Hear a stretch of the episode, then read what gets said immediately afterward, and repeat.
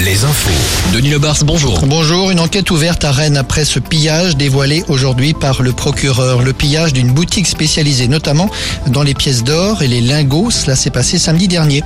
Lors de la dernière manifestation contre la réforme des retraites, deux individus se sont engouffrés dans la boutique alors que la commerçante se trouvait à la porte pour constater les vitres brisées de sa devanture. L'une des deux personnes a immobilisé la commerçante alors que l'autre individu se remplissait les poches. Ils sont repartis avec une valeur estimée à 25 000 euros. Selon le procureur, aucune interpellation n'a encore eu lieu. Le soulèvement de la Terre appelle à des rassemblements demain pour protester contre sa dissolution. C'est, rappelons-le, Gérald Darmanin qui a réclamé la dissolution de ce collectif écologiste après les événements de Sainte-Soline. Dans le sud de Sèvres, justement, un rassemblement est annoncé pour demain soir à Mel. D'autres auront lieu à Châtellerault, Angoulême, à Tours ou encore à Nantes. Une nouvelle sortie de paquebot cet après-midi à Saint-Nazaire. En ce moment même, le paquebot Eurabia euh, va effectuer ses premiers essais en mer. Une sortie de 4 jours du sud-Bretagne à la Vendée.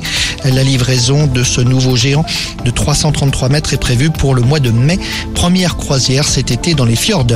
Angesco se sépare d'Abdel Boisama, longtemps chargé de la formation des jeunes. Le technicien a dirigé l'équipe pro pendant plusieurs mois avant d'être évincé et remplacé, on s'en souvient. Âgé de 54 ans, Abdel Boisama a passé 10 ans au sein du SCO. C'est le coup d'envoi du printemps de Bourges aujourd'hui. Oui, l'événement qui chaque année lance la saison des grands festivals. Parmi les artistes attendus cette année à Bourges, Pierre Demar, euh, Isia, Juliette Armanet et dès ce soir, Mathieu Chédid. À La Rochelle, la date du carnaval vient d'être dévoilée en raison du mauvais temps. L'événement avait dû être reporté le 1er avril dernier et ce sera finalement le 24 juin. Merci Denis, retour de l'actu à 18h.